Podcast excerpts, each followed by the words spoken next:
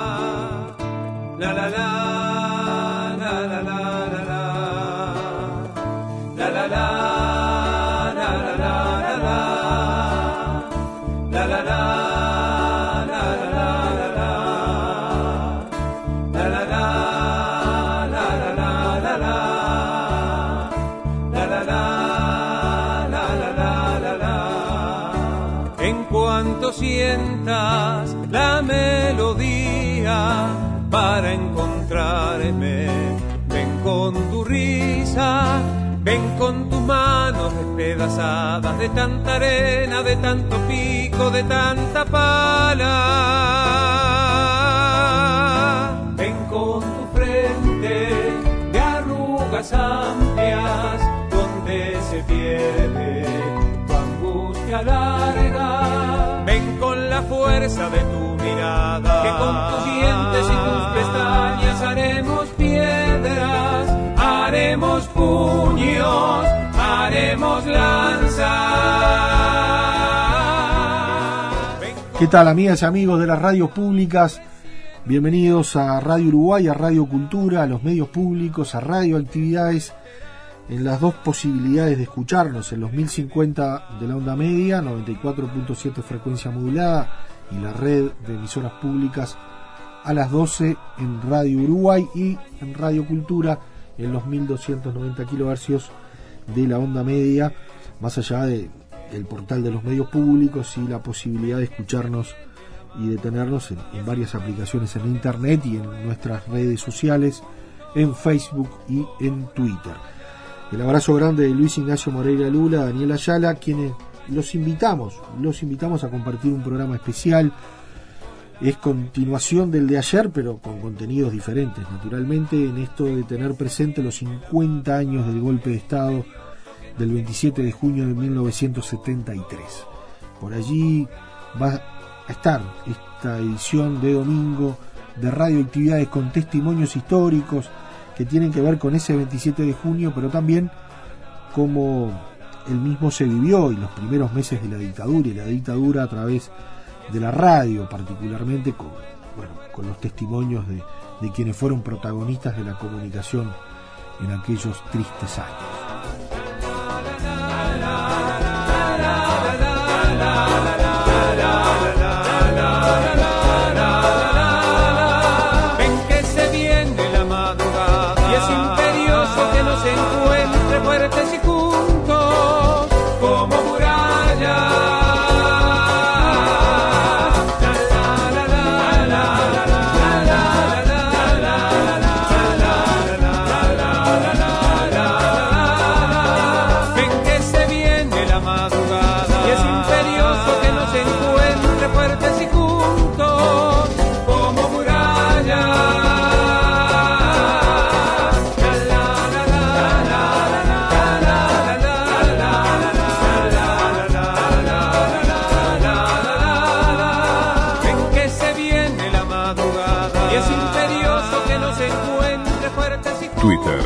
Arroba reactividades.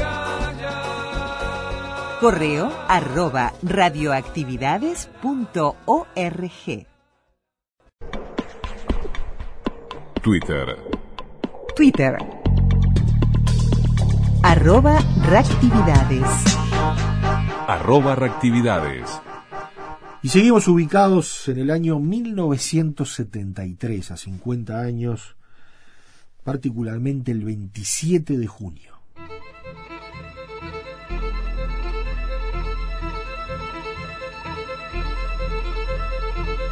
La noche más larga. La encrucijada es dramática. La peor de la historia. La peor de la historia.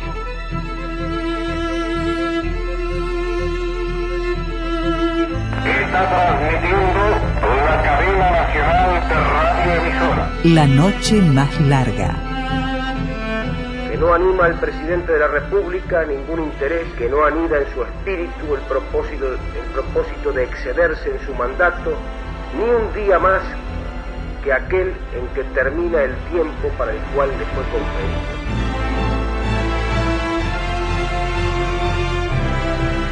A 50 años del golpe de Estado. Un documental de radio.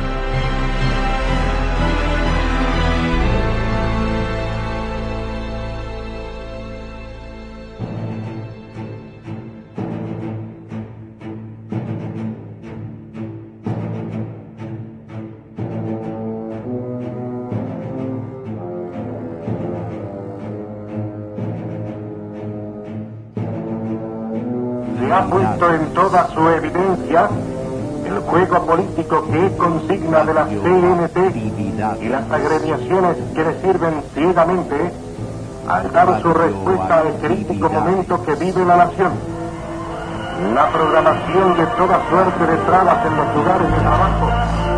Atención a todas las emisoras del territorio nacional. Mañana, a partir de la hora 7, deberán estar integrando a través de CX20 Radio Monte Carlo la cadena nacional de radiodifusión y televisión.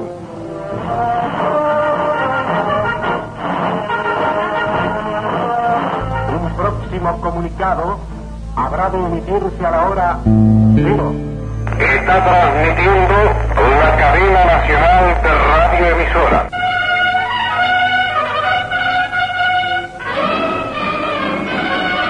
Tanto en organismos públicos como en empresas privadas, impidiendo el libre ejercicio del trabajo, a deponer tal actitud.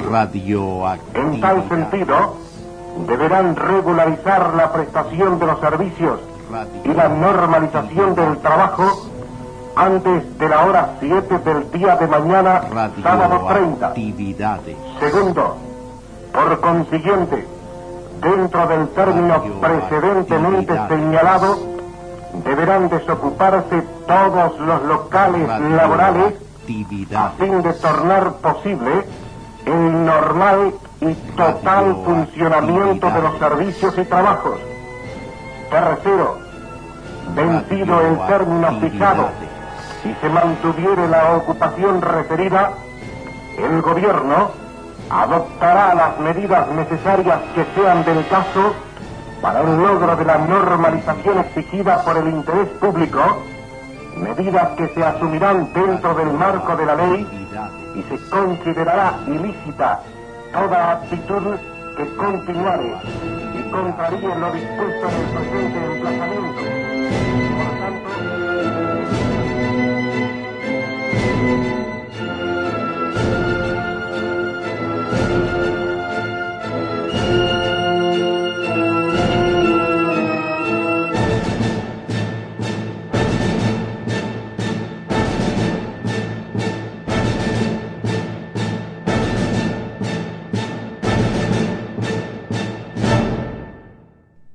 El 27 de junio, por cadena nacional de radio y televisión, Bordaberry emitía un mensaje a la ciudadanía en el que, además de fundamentar los motivos de su acción, anunciaba su intención de promover en el futuro la reforma de la Constitución y reafirmaba la convocatoria a elecciones para el último domingo de noviembre de El 1976. Consejo de Estado tendrá como cometido fundamental el de proyectar las reformas necesarias de la Constitución de la República y que serán, en definitiva, sometidas a plebiscito que exprese el juicio de la, ciudadanía.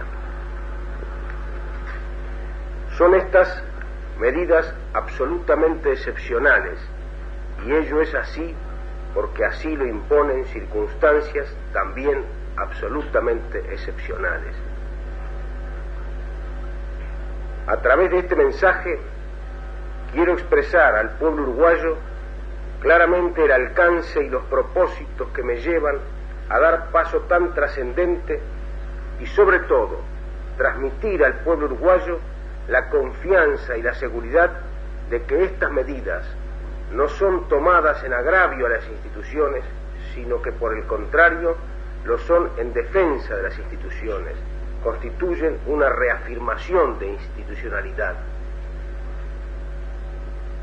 Va dicho, pues, con estas expresiones, que no anima al presidente de la República a ningún propósito que no sea el del cumplimiento de los deberes que ha asumido ante la ciudadanía, que no anima al presidente de la República a ningún interés que no sea el general y que no anida en su espíritu el propósito, el propósito de excederse en su mandato ni un día más que aquel en que termina el tiempo para el cual le fue conferido. Las mayorías parlamentarias acaban de consumar un hecho de indudable gravedad. Han rechazado la acción de la justicia en un caso en que la propia patria había sido agredida. Para ello, el Poder Legislativo usó de, sus potestades con un fin ilegítimo. So pretexto de defender sus fueros, pretendió impedir, por motivaciones políticas, el curso de un proceso penal. El Poder Legislativo no está facultado para eso. El Poder Legislativo está facultado para denegar la petición formulada, no por el Poder Ejecutivo, sino por la justicia competente, en caso de entender que ese pedido no responde a una legítima pretensión de la justicia, sino a un subalterno propósito político del Poder Ejecutivo. Pero para lo que no está facultado el Poder Legislativo, en lo que el Poder Legislativo no tiene discrecionalidad, sino obligación de cumplir con la Constitución, es para expresar, como lo hicieron los, legisladores que en definitiva pesaron decisivamente en este resultado, en un caso que existe mérito suficiente para el procesamiento del legislador cuestionado, pero que igualmente no se va a votar afirmativamente el pedido. Y en otro caso, más grave aún, de expresar, como lo hizo otro legislador, en el acto de recibir el expediente remitido por la justicia competente, que sin leerlo, sin informarse, sin interiorizarse de su contenido, de antemano ya anunciaba su voto negativo. Para esto no tiene facultades el Poder Legislativo. Este es un claro apartamiento de los deberes que le marca la Constitución. Durante largos días el país estuvo pendiente de esta situación y lo que es más grave, el ejercicio de la función pública estuvo deteriorado paralizado, enervado, en tanto se dilucidaba este episodio parlamentario que no tenía más que una clara definición, la de cumplir con el deber. Durante ese tiempo, la justicia militar mantuvo una franca actitud de colaboración y comprensión. Envió nuevos testimonios, aportó nuevas pruebas que hacían cada vez más nítida la responsabilidad de ciudadano cuestionado. Habiéndose negado inicialmente, y eso en uso de sus legítimas facultades, a que ciudadanos citados en los testimonios aportados fueran interrogados por la comisión parlamentaria, aceptó la justicia militar finalmente, en un supremo esfuerzo de colaboración, que los mismos fueran interrogados por escrito. Sin embargo, la comisión parlamentaria se negó a la utilización de este camino, que no obstante aceptó para el legislador cuyo desafuero se pedía.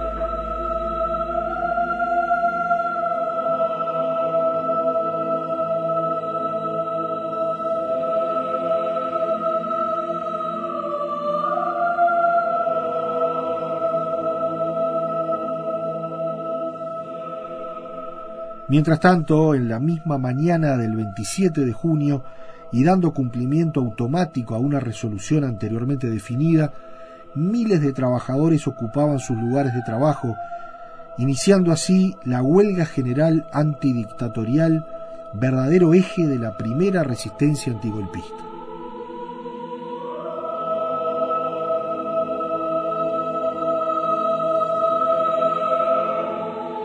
Yo quiero volver ahora a, José de Lía, entre las muchas cosas que habría para, para hablar con, José, pero siempre a uno y a mucha gente le, le quedó la, la, curiosidad, en el marco que podía vivir de, de, desinformación, porque una cosa es trabajar en los sindicatos cuando todavía se está en el, en el sistema democrático y otra cosa es hacer una huelga general ya con el golpe de Estado concretado. Digo, eh, Delia, ¿cómo, ¿cómo podían ustedes seguir manteniendo la interrelación de todos los gremios y cómo, cómo se hacía eso en un momento tan difícil?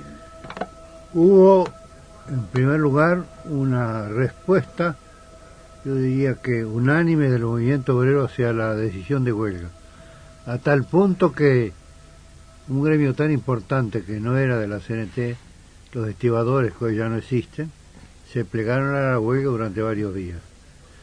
Luego había la ocupación de fábricas que se desocupaban y se volvían a ocupar, con el apoyo de los barrios que llevaban comida, que estaban con la gente, que rodeaban las ocupaciones, y luego las reuniones que hacíamos en forma clandestina, que nos concitábamos y quedábamos para la otra en determinados lugares. Muchas veces fracasamos porque llegamos al destino y el destino eh, o no estaba la casa señalada o había un clima que no era el más conveniente para reunirnos. Pero se mantuvo durante mucho tiempo y logramos inclusive recuperar y reconstruir un número muy importante de sindicatos que se coordinaban durante la época de la dictadura. O, hubo otros que actuaron a nivel de fábrica y hubo otros que eh, actuaron como corrientes no integrantes anteriormente del PCNT, pero que se reunían en distintos lugares. La iglesia se portó bien, no con el púlpito como tal, pero sí con la parroquia que nos dio para lugares de la reunión. Hubieron inclusive, y yo lo señalo porque fue consecuente, eh, el cura Ponce de León, que estaba en la catedral, nos facilitó una enorme cantidad de cosas. Luego hubo una reunión en la iglesia, lo sacaron, lo llevaron a un hogar este, de monjes y después lo pasaron a la iglesia. Y con el correr del tiempo fue uno de los activos dirigentes del voto verde en la época del plebiscito. Y digo este porque fue un, ejemplo destacado en un hombre que tenía jerarquía dentro de la iglesia. Pero todo esto nos permitía a nosotros reunirnos en distintos lugares, no éramos siempre todos, eh, ocho o diez, tuvimos que correr desde una mañana de Deposito hasta la calle acá, este, que está ahí por Olimar, eh, de Barbato, este, porque llegó, había avisos de que había policía. Después, en un interrogatorio que nos hicieron, eh, demostraron que nos habían seguido, pero se habían equivocado con el lugar en que nos habíamos reunido. El gremio que tenía prohibido el funcionamiento del sector gremial, pero que podía funcionar la biblioteca y la cantina, que era AEBU. Y en AEBU se hizo un trabajo muy importante de organización y de contacto con compañeros que iban de a uno, a dos, consultaban a algunos de los que estaban todavía libres y fueron empezaron a reconstruir el movimiento sindical hasta que llegamos a los 47 sindicatos que solicitaron aquella primero de mayo que nosotros pensábamos que significaba la petición de los 47 y fue por el contrario el momento en que Núñez, haciéndose un elogio de su persona y de qué sé yo, proclamó él la convocatoria el primero de mayo diciendo que había autorizado hacer el primero de mayo, que fue uno de los dos primeros de mayo que volcó a la opinión pública en forma masiva a la calle, no solamente a los trabajadores, sino a sectores políticos y democráticos, y que hicieron las dos manifestaciones más grandes que se han conocido, y luego la tercera, que dentro de poco habrá un sello que lo registre, este, que fue aquella del obelisco. Hay en este momento tres sellos a circular, uno de ellos recordando eh, el primero de mayo, que ya salió, uno recordando una marcha estudiantil y una tercera que va a recordar este acto de multitudinario que se hizo en el país.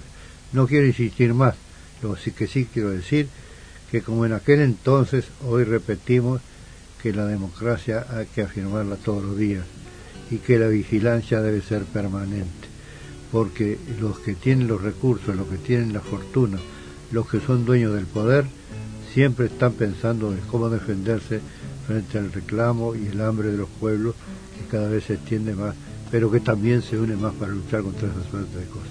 Fruto maduro del árbol del pueblo, la canción mía, siempre por día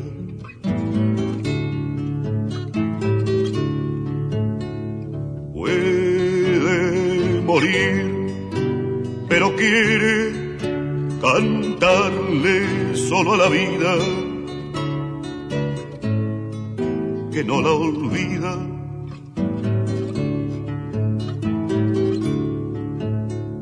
No tiene miedo a la bala, ni a la bomba, ni al infierno. Canta pudiendo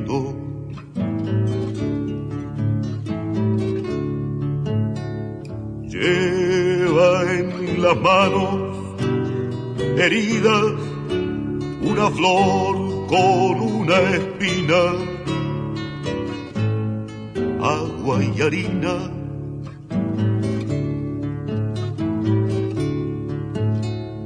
Canto del pueblo que ama, también canta por dinero como un obrero.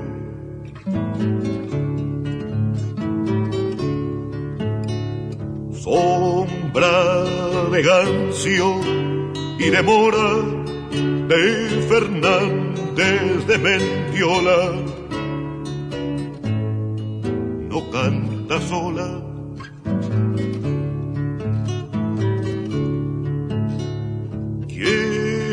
Ser flor se cierra como un puño que la cuide. Eso me pide.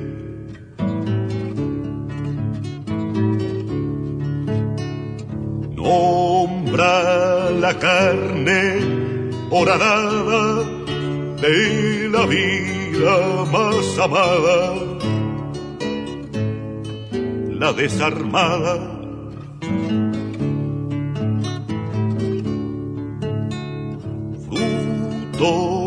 maduro del árbol del pueblo, la canción mía siempre porfía. La noche más larga. Quiere ser flor y se cierra como un puño que la cuide me pide. A 50 años del golpe de Estado. Un documental de radio.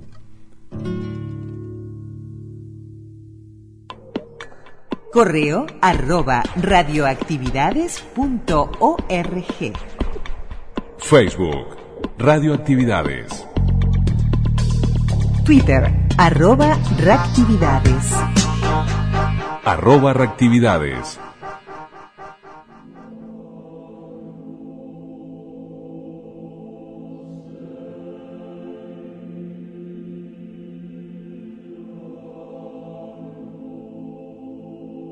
La noche más larga.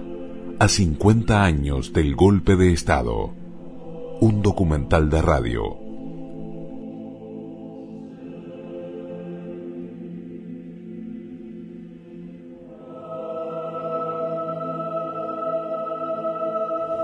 Se ha puesto en toda su evidencia el juego político que es consigna de la CNT y las agremiaciones que le sirven ciegamente al dar su respuesta al crítico momento que vive la nación. La programación de toda suerte de trabas en los lugares de trabajo, incitando a las ocupaciones, tareas a desllano, irregularidad de servicios, improductividad, fomentando el descontento y creando tensiones con estados de alerta y otras movilizaciones distorsionantes, revela la falsedad de las prédicas de la Central Obrera Comunista cuando clama por mejora, más ocupación laboral, más producción y otros postulados sociales negados en los hechos con un sistemático entorpecimiento de las metas que dicen perseguir. La noche más larga. Ministerio del Interior, emplazamiento. Primero, el Ministerio del Interior intima a todos cuantos están dificultando el normal desarrollo de las jornadas de trabajo, tanto en organismos públicos como en empresas privadas, impidiendo el libre ejercicio del trabajo, a disponer tal actitud. En tal sentido, deberán regularizar la prestación de los servicios y la normalización del trabajo antes de la hora 7 del día de mañana, sábado 30. Segundo, por consiguiente, dentro del término precedentemente señalado, deberán desocuparse todos los locales laborales a fin de tornar posible el normal y total funcionamiento de los servicios y trabajos. La noche más larga. Tercero, vencido el término fijado, si se mantuviere la ocupación referida, el gobierno adoptará las medidas necesarias que sean del caso para el logro de la normalización exigida por el interés público, medidas que se asumirán dentro del marco de la ley y se considerará ilícita toda actitud que contraríe lo dispuesto en el presente emplazamiento y, por tanto, quienes en ella incurran se harán pasibles de las sanciones establecidas.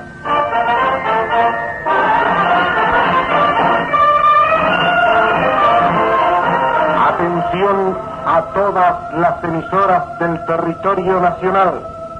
Mañana, a partir de la hora 7, deberán estar integrando a través de CX20 Radio Montecarlo la cadena nacional de radiodifusión y televisión.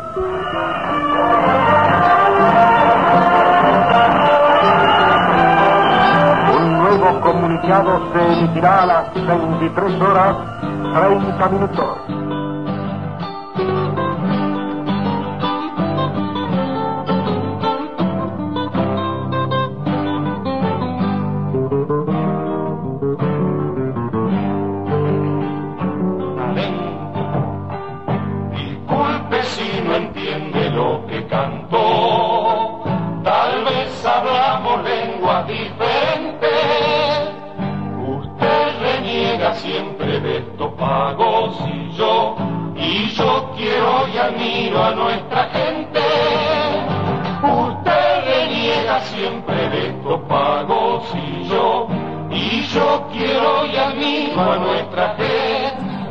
En el Partido Colorado, el entonces embajador en España, Jorge Pacheco Areco, envió un telegrama de adhesión al presidente Bordaberry, siendo acompañado en esa actitud por su grupo político, la entonces llamada Unión Nacional Reeleccionista.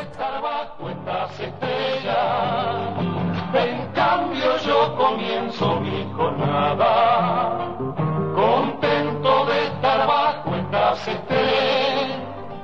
Mientras tanto, el sector de Unidad y Reforma, lista 14, hacía saber su oposición al proceso iniciado el 27 de junio, aunque al mismo tiempo negaba toda vinculación posible en el plano de la resistencia antidictatorial con el Frente Amplio. de mi pueblo. Usted habla por boca de otra gente y yo, y yo soy solo el eco de mi pueblo.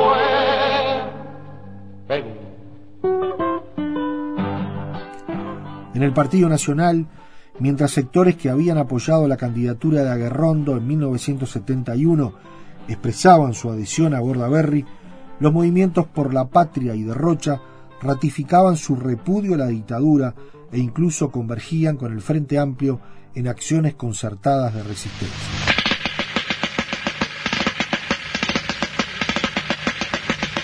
Hay que ir mano con mano, todos juntos a luchar, con los dientes apretados y oriental con oriental, con los dientes apretados y oriental con oriental.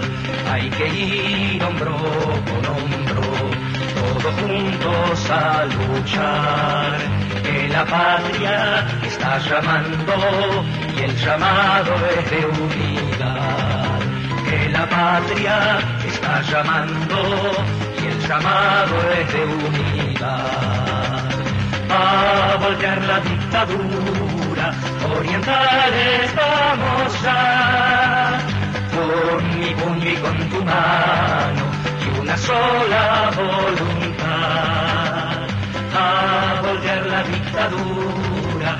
Orientales vamos ya, con mi puño y con tu mano, y una sola voluntad, hombres libres de mi tierra. Oscar Leve.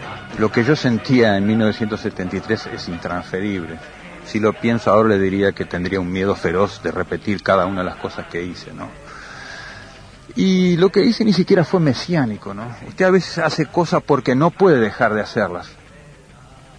El hacerlo es más poderoso que usted, pero ¿y por qué usted es llevado a hacer eso? No sé, son circunstancias muy especiales. Yo esa mañana me desperté, escuché las bandas militares, de pronto me enteré de que había un golpe de Estado. Y me sentí enfermo, enfermo, que tenía que hacer algo, no sabía, de pronto se me ocurrió el algo. Entonces, sin que nadie se enterara en mi casa, yo tengo la casa de planta baja y primer piso, en 26 de marzo de la Gaceta sin que nadie se enterara, hice la pancarta, soy capitán de avión Carlebra, bajo la dictadura, me uniformé, tomé la pistola, la cargué, me fui al balcón. Claro, es un acto prácticamente irreflexivo, pues no sabía lo que iba a hacer. Era una variante del salto al vacío. Pasa un patrullero, mira asombrado, llama por radio un segundo patrullero y a los cuatro minutos 600 hombres rodeando la casa me apuntaron por todos lados. Y yo gritando de que si entra un solo soldado en mi casa me pega un tiro. Y en ese momento sabe que me lo pegaba, ¿no? No me importaba mi mujer, no me importaba mis hijos, no me importaba absolutamente nada. Era un estado hasta de egoísmo, de egoísmo total. Yo había iniciado el salto al vacío y allá muy lejanamente yo tenía la loca idea de que quizás algún día, si es que salía vivo, si este proceso no duraba demasiado, alguien diría que en este país no todos los militares fueron golpistas, que habían legalistas. La noche más larga. A 50 años del golpe de Estado. Un documental de radio.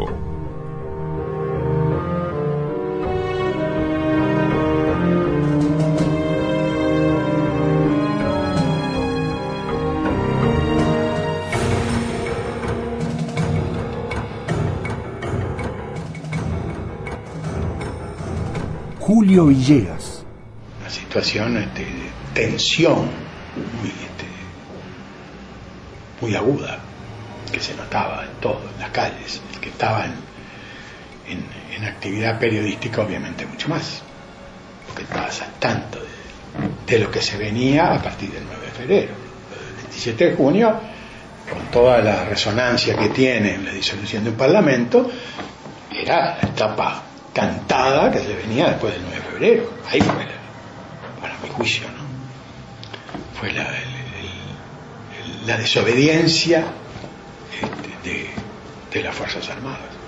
Que quedó clarito. Si no obedecen las Fuerzas Armadas, golpe Pero al margen de, de las fechas. La viví, sí, con toda la preocupación que significaba una situación así. En el caso particular, recuerdan a mi familia. Yo tenía el antecedente de mi trabajo anterior que siempre te queda el libro de las Fuerzas Armadas, todo eso, que yo fui a, la, olas, a la ola, habré coincidido con la ola, no tenía nada que ver con la ola, ni fui a cumplir tareas periodísticas En la agencia de prensa latina, cuando había alguna fecha cubana que invitaban delegaciones de distintos países, trataban siempre de mechar algún funcionario de la agencia para que conociera pone contacto con, con- con Cuba y con, con la agencia allá, cómo funcionaba, etc. Y en esas condiciones. Así que yo estaba en una situación des- expuesta, trabajando, personal expuesta. ¿no? personal expuesta, trabajando en una empresa periodística, en una radio informativa, conocida, etcétera, etcétera. Y obviamente ahí es donde me enteré después que había habido presiones para con Mullins, que conmigo se portó esplendidamente bien, siempre me respaldó totalmente de, de todas las cosas.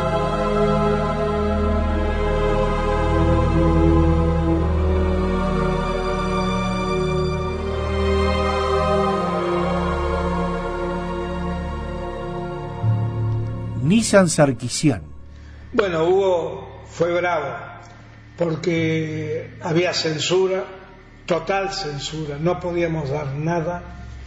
Todas las emisoras del Uruguay teníamos que leer los comunicados, a cada rato venían o llamaban por teléfono y a veces decían, arreglen ustedes alguna frase si está mal, como si nosotros no tenían noción de lo que se estaba redactando. No tenían noción, no tenían noción. Y entonces yo les pregunté, le digo, ¿pero por qué hacen esto? Tomamos a la radio Monte Carlo porque es la más escuchada, porque tiene el, el departamento más capacitado y porque sabíamos que ustedes lo podían arreglar. Por eso fue que tomamos Radio Monte Carlo. Fue lo que se nos dijo en aquel entonces.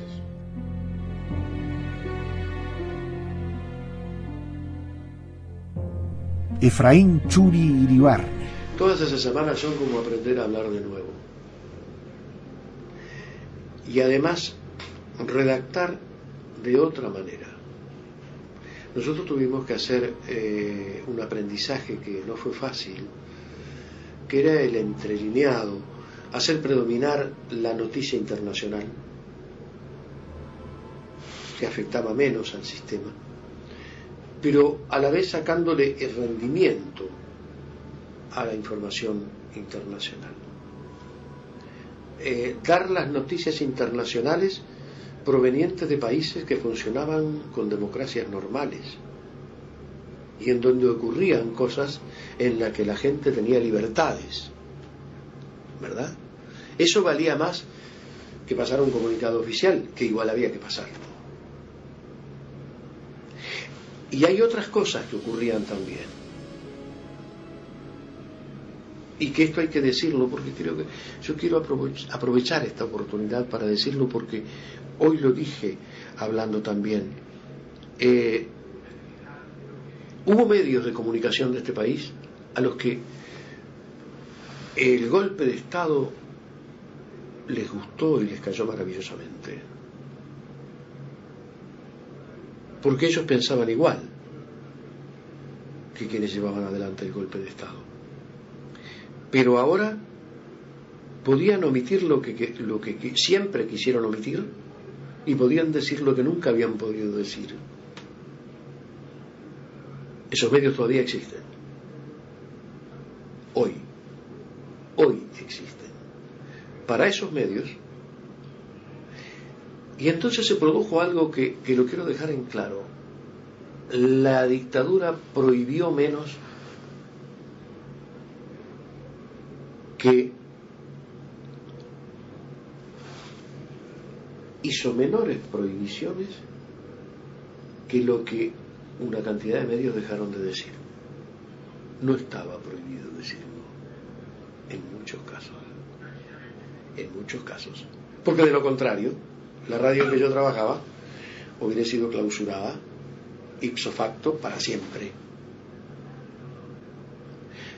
Los requeridos, los ciudadanos requeridos, había diarios que la ampliaban la foto para que lo hiciera más y era media página. Nosotros nunca pasamos eso en la radio que yo trabajé. Yo nunca pasé los requeridos, ni me lo obligaron. Y creo que lamentablemente eh, ese es un estigma que llevamos en el Uruguay eh, el de que habiendo podido contribuir al conocimiento de la gente, a que la gente se enterara de más cosas, las hayan ocultado, no porque lo obligaba un sistema, sino porque a ellos les gustaba. Yo estas cosas las digo siempre, porque me parecen, me parecen de justicia decirlas. ¿Sí?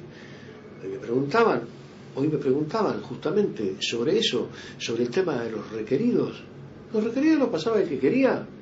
Y habían quienes amplificaban, si, si el ejército les mandaba una foto de dos centímetros por dos centímetros, ellos eran capaces de ampliar la foto a 10 centímetros por 10 centímetros del requerido, para que fuera identificado más rápidamente. Es cosas por el estilo. Esas también había que fumárselas trabajando como periodista y tratando de mantener una llamita encendida de que todavía había posibilidades, de que todas las cosas llegaban y al final pasaban, cuando ya la prensa internacional comenzaba a interesarse por lo que pasaba aquí y nos tomaba como corresponsales. Eso nos ocurrió por cientos de medios, no decenas, cientos de medios.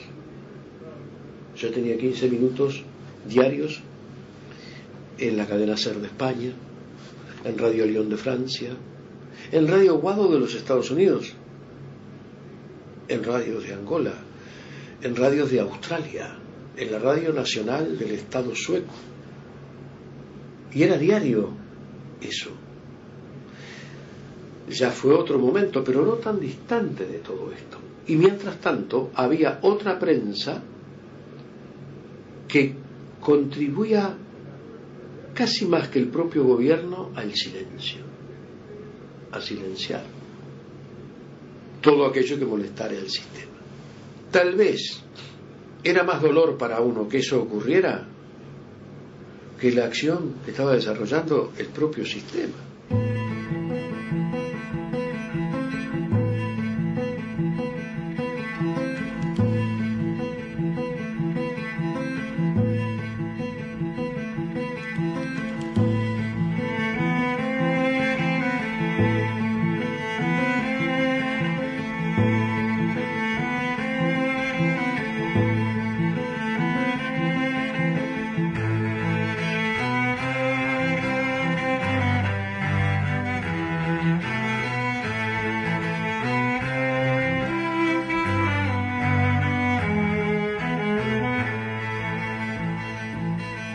La noche más larga.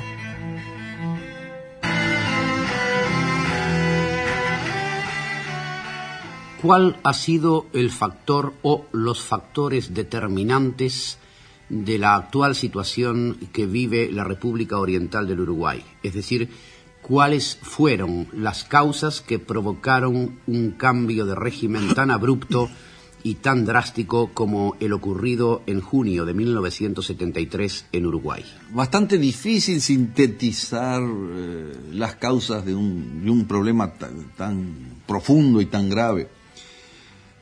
Yo me atrevería a decir que la causa fundamental quizá radique en el hecho de que los uruguayos, vanidosos de una ininterrumpida vigencia de un sistema democrático que aseguraba las garantías eh, fundamentales, eh, terminamos convencidos de que ello estaba definitivamente adquirido, de que la libertad no necesita ser defendida permanentemente día tras día, hasta quizá concebimos una especie de vanidad que nos hizo suponer que éramos una especie de individuos diferentes a los demás y que lo que en otros rincones de la Tierra ocurría entre nosotros no podía suceder. Eso determinó un aflojamiento, yo diría, de la tensión. La dictadura militar de hecho que gobierna la República Oriental del Uruguay desde el 27 de junio de 1973 somete mañana a plebiscito una nueva constitución será la décimo primera de la historia del país y a la vez la más larga. 239 artículos, disposiciones transitorias y especiales. Los 10 actos institucionales dictados hasta la fecha, así como los que pueden dictarse hasta el 15 de febrero de 1982, en cuanto no se opongan al texto de la Carta. El proyecto tiene sus originalidades. Consagra el estado peligroso, lo que posibilita la afectación de la libertad física de las personas sin que hayan incurrido en delito. Desaparece la prohibición de allanamientos nocturnos. No se respeta el derecho a la igualdad, ya que pueden establecerse fueros especiales para determinadas profesiones. Se consagra la movilidad general y la disponibilidad en materia de funcionarios públicos. Desaparece la venia legislativa para su destitución. Se eliminan disposiciones tradicionales como la que establecía que la República jamás sería patrimonio de familia ni de persona alguna. No se establece a texto expreso que no hay delito sin ley que lo establezca. La semi-plena prueba se sustituye por elementos suficientes de convicción, lo que abre cauce a la subjetividad de quien juzga. Los poderes del Estado en la práctica son cinco. Ejecutivo, legislativo, judicial, justicia administrativa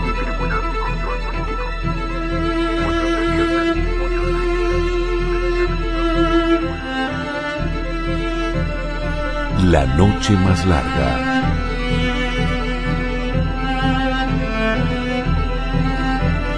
La noche más larga.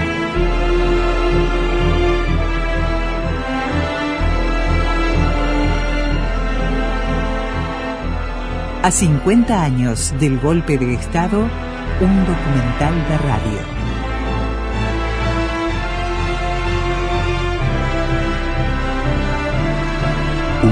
Documental de radio.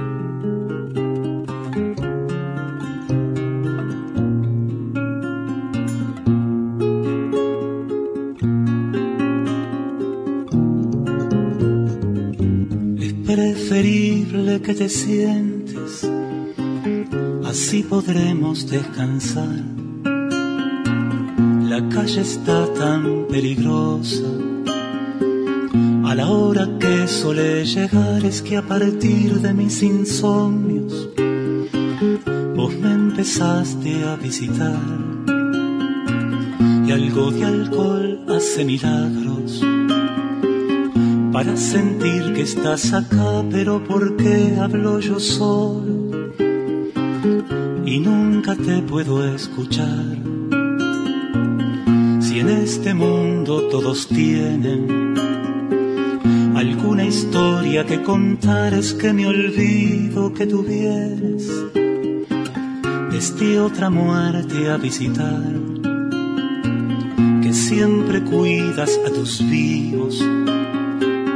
Como cuidamos de vos, pero no es llevándote una flor. Y vamos cerrando el programa de hoy en este fin de semana tan particular, en donde nos dedicamos a, a tener presente el golpe de Estado del 73, a 50 años, en, días muy especiales, en horas especiales, particularmente va a ser el próximo martes, en donde propio 27 de junio, y en estos 50 años es disparador de un montón de recuerdos y de cuestiones que hacen a, vivir en, dictadura y en democracia y a valorar la democracia y a tener presente ese nunca más que, tiene que sonar bien fuerte ¿no? para, quienes vivimos aquellos años, para que sufrieron en mayor o menor medida e incluso para los que no están y que dejaron allí su vida.